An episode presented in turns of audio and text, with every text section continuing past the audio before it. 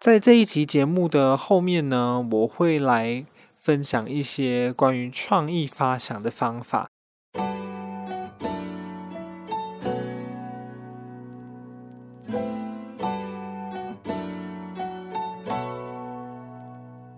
欢迎来到万磁王，我是田山竹。其实呢，我不是一个喜欢看书的人。我在上一份工作。有非常多的焦虑，呃，譬如说我想要安排事情，就是工作上需要安排一些事情啦，或者是有一些客户的事情还没有办法确认，或是我需要在呃 deadline 内呢。呃，完成交出一些东西，这些事情都是让我非常的焦虑。但是我就是会变成说，除了上班时间以外，没有在工作的时候也都会感到焦虑。那我认为这是来自于我觉得自己，呃，有一些不足的地方。那有很长一段时间呢，我每天没有在上班的时候都会一直焦虑。我在看剧的时候焦虑，我在呃平常休假的时候也都一直有一种焦虑的感觉。那与其这样子焦虑下去呢，我就想说，诶，那不然我来看一些可能对我的焦虑会有帮助的书，并不是那一种就是缓解焦虑的书，而是对于工作的专业度上面可以有一些帮助的书。那总好过我继续看剧啦、耍废来的可以降低我的焦虑吧。在这一期节目的后面呢，我会来。分享一些关于创意发想的方法。那现在我来讲一下，我到底为什么要分享这个创意发想的方法。回到刚才讲的，就是我其实不是很喜欢看书，但是因为我发现，在看书的过程当中，可以呃让我缓解我的焦虑。那为什么会缓解我焦虑？是因为我觉得在看书的过程当中，可以增加我的一些知识，去帮助我的工作。那作为一个不喜欢看书的人，我其实是有一个逼迫自己看书的方法，就是一页的书换一分钟的娱乐，这样子做法叫做延迟享乐。我具体的做法其实就是我逼自己要看二十页的书，才可以看二十分钟的 YouTube，或者做二十分钟自己喜欢的事情。那我为了要呃，做自己喜欢的事情，我就强迫自己把这个书看完。在看书的过程当中，也会比较有动力。然后我觉得这样子，二十分钟看书，二十分钟娱乐，二十分钟看书，二十分钟娱乐，这样子好像有助于帮助我去呃，把刚才书本里面看到的东西，呃，在经过一个放松的过程当中，大脑好像会有做一些整理。那具体到底有没有整理到呢？我自己也不太清楚。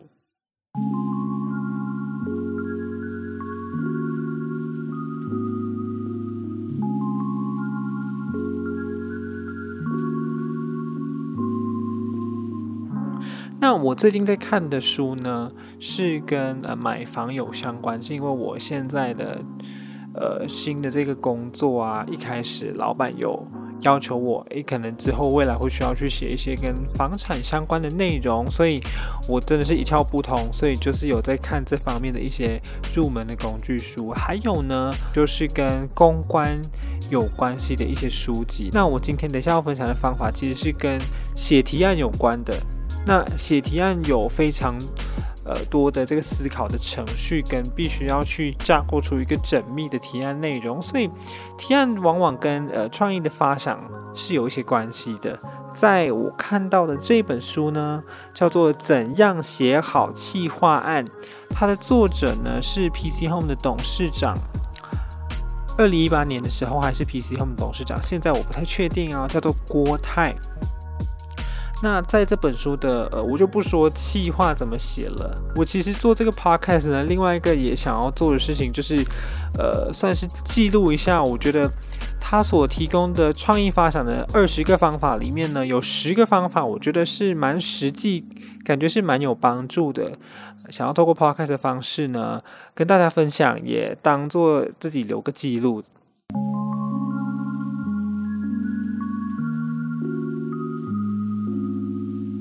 第一个呢，想要分享的叫做“如果思考法”。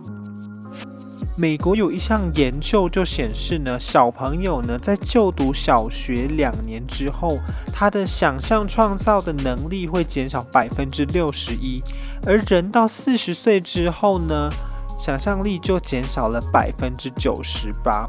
所以其实现在呢，我们要想办法去恢复我们的这个想象力、创造力是很重要的。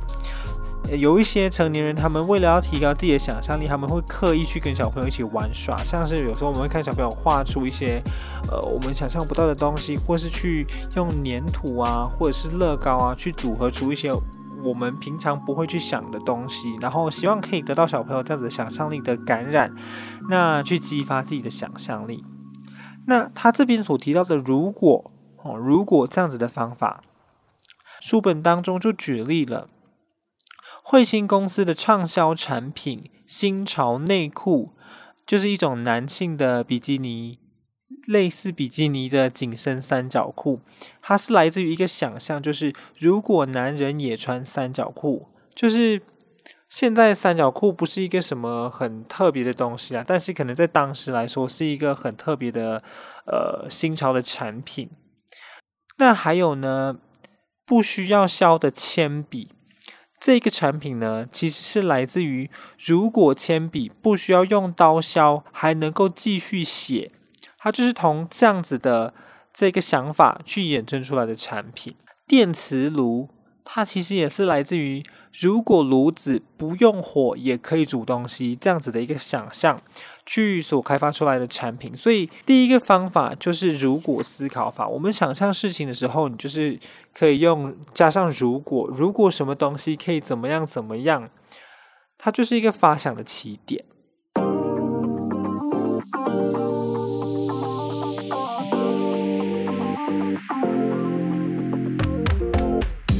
第二个想要跟大家分享的呢，叫做化繁为简法，化。繁复为简单的一个方法。他这边呢举的一个例子，我觉得很厉害，就是六角形。你要怎么知道六角形的内角和有多少？那我们学习数学的时候呢，会知道三角形的内角和是一百八十度。呃，你要怎么样很快速的去计算到这个六角形的内角和多少？它就是把六角形呢。切呃切分成四个简单的三角形，所以你就会发现说，一个六角形里面原来有四个三角形。那一个三角形是一百八十度，那有四个一百八十度，所以它的呃六角形的内角和就是七百二十度。呃，虽然用数学来讲，好像为什么你要跟我讲数学？但是它其实它只是要呈现说。你把复杂的事情切分成几个简单的方式，它就有可能可以找找到一个比较好执行的解决方法。那书本当中呢，就有呃就有分享的一些案例啦，譬如说商务旅馆。那商务旅馆呢，根据这本书里面说的，它是在一九六四年在东京被首创出来的。它是怎么样呃创立出这个商务旅馆呢？因为以前其实是没有商务旅馆的，然后只会有一般的大饭店。但是，一般的大饭店呢，它的这个食宿费每天，呃，要六千日元。那一般企业呢，通常员工每天的这个差旅的食宿费可能只有三千元。如果不足的部分，他们可能需要自掏腰包。那这个创办人呢，邱永汉。他就针对这个呃三千元的出差市场创立了商务旅馆。那这个商务旅馆跟一般饭店不同的地方，就是它舍弃掉一般饭店的餐厅、酒吧、礼堂一些商务族群不太会使用到的设备，他就只留下最呃大家需要的东西，也就是住宿。他把一个比较完整复杂的东西呢，切割掉多余的元素，只留下精简的地方。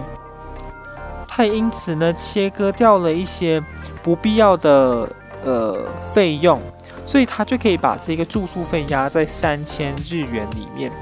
后来这样子的商务旅馆呢，就成为出差族出差族呢，他们出差的时候会选择的一个首选，这样子。那这边呢，还有另外一个我觉得也是挺有趣的例子，叫做低脂奶粉。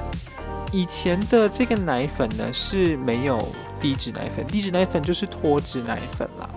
那脱脂奶粉这个概念呢，是把奶粉，然后里面有脂肪嘛，因为有些人他们不想要喝奶粉会肥胖，所以它这样的产品就是把脂肪从这样子的呃奶粉产品里面脱离，它就叫做变成是脱脂奶粉。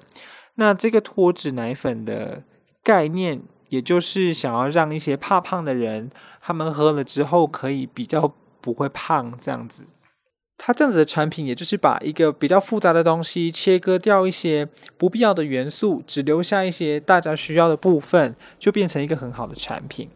所以我觉得，呃，这是我也想要记录下来的一个方法之一。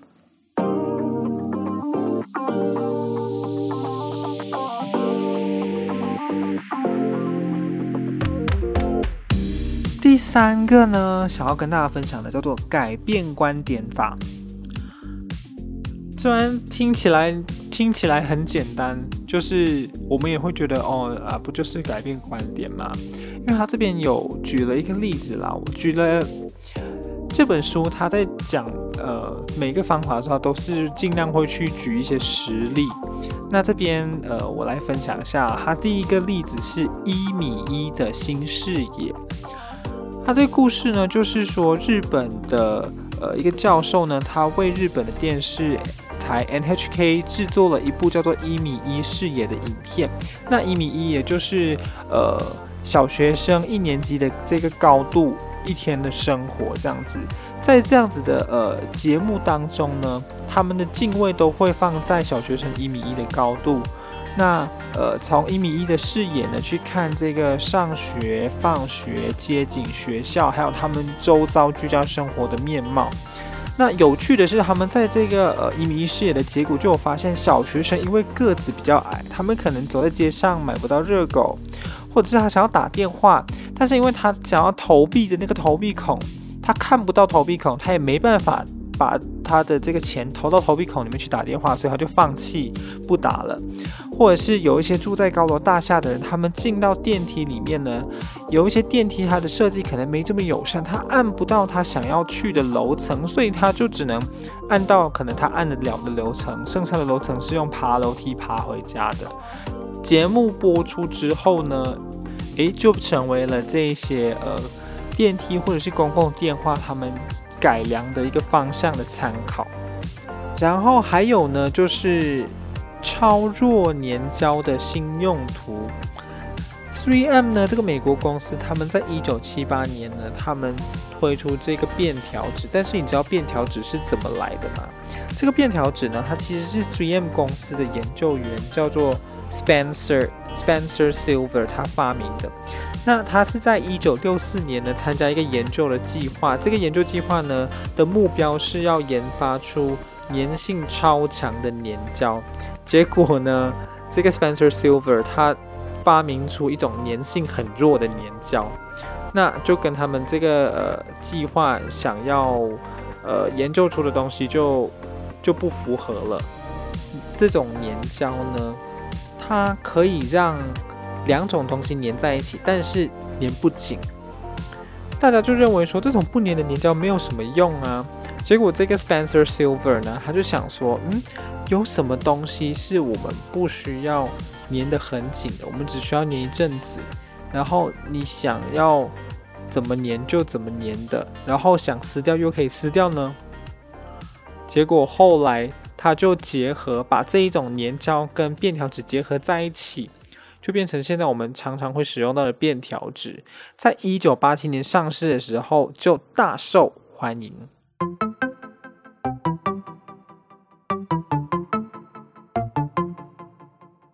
第四个想跟大家分享的是联想法，在联想法当中呢，它有提到叫一个叫做图像思考。我当初看到的时候，我想说，嗯，这个看起来就是你看文字，你大概懂他在讲什么。可是你等他他分析这个图像思考的时候，他就说，哦，原来是这个意思。他就讲了什么呢？那举例来说呢，你到办公室上班。如果我们是用言语来思考的话，它就是一个早上起床、洗脸刷牙。用过早餐，搭上公车就到公司上班，这是我们用言语思考的一个状态所想象出来的一个过程。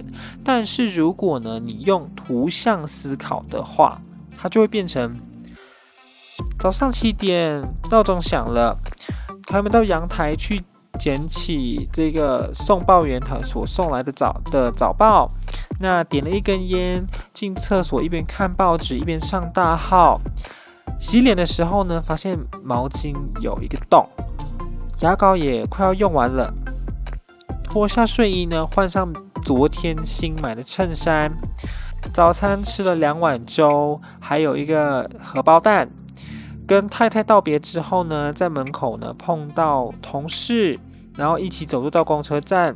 这时候刚好公车来了，然后在公车上呢，跟同事一起聊了股票。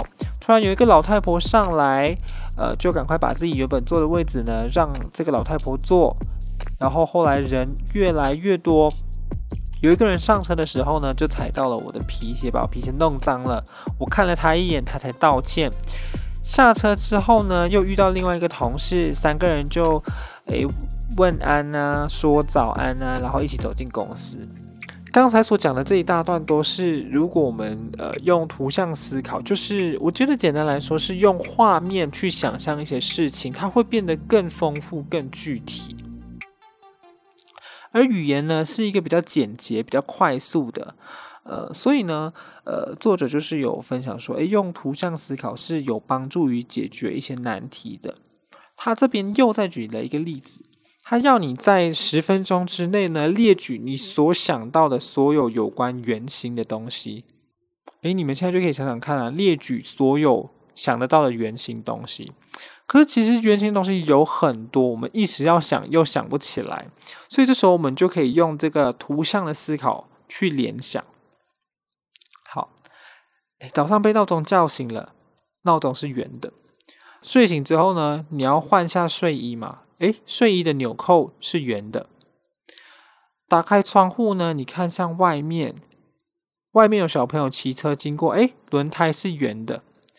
走进浴室刷牙，诶，放那个牙刷的杯子，它的杯口是圆的。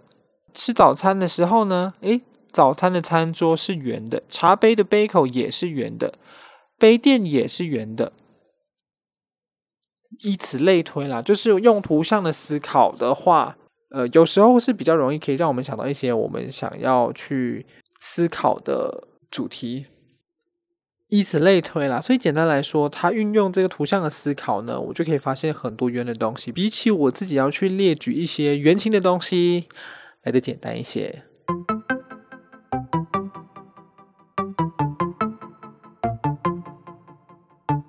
第五个呢，想跟大家分享的叫做焦点法。什么是焦点法呢？它的比喻就是说，好像我们用相机，我们对准一个东西，那这个相机在它身上对焦之后，我们再做一个联想。那举例来说呢，要开发一个椅子的新产品，那联想的过程就像是这样子，我们可以先找一个跟椅子毫无关系的东西来思考。假设这个东西是皮球。接下来呢，我们就来分析这个皮球的性质。那根据皮球的性质去扩大联想。举例来说，皮球是皮做的，诶，那皮可不可以用来做椅子呢？皮做的椅子就是沙发喽。那皮球是圆形的，可不可以做出圆形的椅子呢？用手拍皮球，皮球就会弹来弹去。呃，也就是说，这皮球是一个呃比较有动感、比较会动来动去的东西。诶，那可不可以做出一个会动来动去的椅子呢？就是轮椅喽。那这就是它初步的焦点联想的方式。那呃，皮球我们就可以想到球，球又想到球根，球根又想到花。那你就是又可以分析花的性质，然后再扩大联想。我虽然我是觉得这个它全名的焦点法有一点。没有这么顾名思义啦。那我们来想想看，诶，花它会有一些花香味吗？有没有可能可以做出一些有不同香味的椅子呢？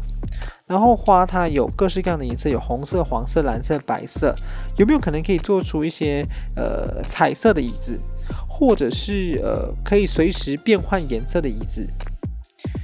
呃，花会开，花会谢，而且会随着季节变化。那有没有可能可以做出一个冬暖夏凉的椅子呢？这些都是作者呢，他从皮球，然后跟花去联想到的事情，然后结合上椅子去构思一些设计的方式。那在联想思考的这个过程呢，我们的焦点都是放在椅子上，所以这叫做焦点法。然后皮球啊，花这些都是一个联想的媒介。你可以去拿一些跟椅子完全没有关系的东西当做媒介，譬如说收音机啦、风扇啦、相簿啦、铅笔，你就透过这些媒介去做一个联想，那你就不会有呃漫无目的的杂乱无章的去思考，那呃这样子可以让你有更多的创意、更丰富的联想。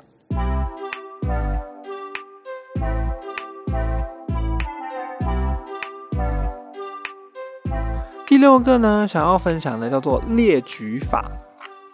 列举法这边呢，也是运用一种联想的方式的思考方法。它有分成两种，一种叫做属性列举法。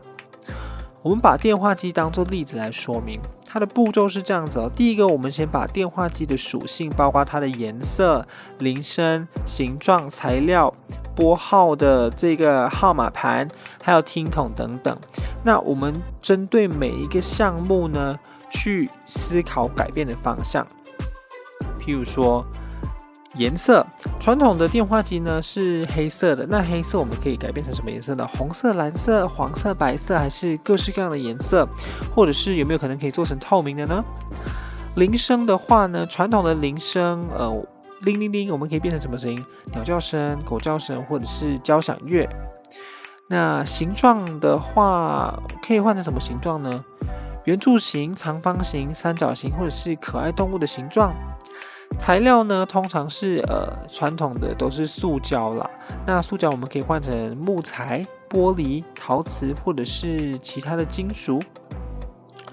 那拨号盘呢？呃，以前我们的那种电话机，我们就是要把它。呃，按号码，然后透过这个呃电话会有这个类似弹簧卷卷的这个绳子跟电话听筒接在一起，是不是有可能我们不用？那刚才举的这几种例子，就是它列举属性之后呢，针对这些属性去做其他的想象。第二个方法呢，叫做类别列举法。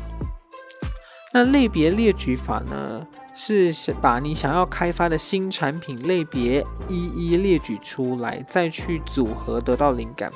举例来说，哈，我们假设我们要开发一个文具的一个产品，我们就先把文具有关的产品全部都列举出来：尺啦、美工刀啊、胶水、胶带、剪刀、订书机、订书针、回形针、大头针、圆珠笔、修正带，叭叭叭叭叭，各式各样的，呃。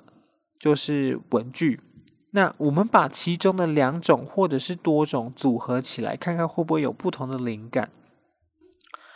在一九八五年的时候呢，只有二十四岁的日本小姐玉村浩美，她是用她就是用这样子的列举法，她创造出了当年日本最畅销的产品——五迷你文具组合。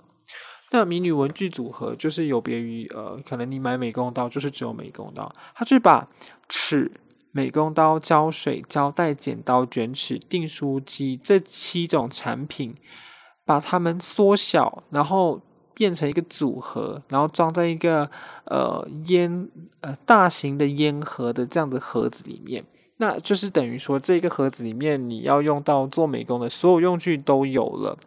那小小的空间就塞进了七种的文具，就很携带方便啊。结果他在一年之内呢，就卖出了三百万套，总共赚到了五十四亿日元。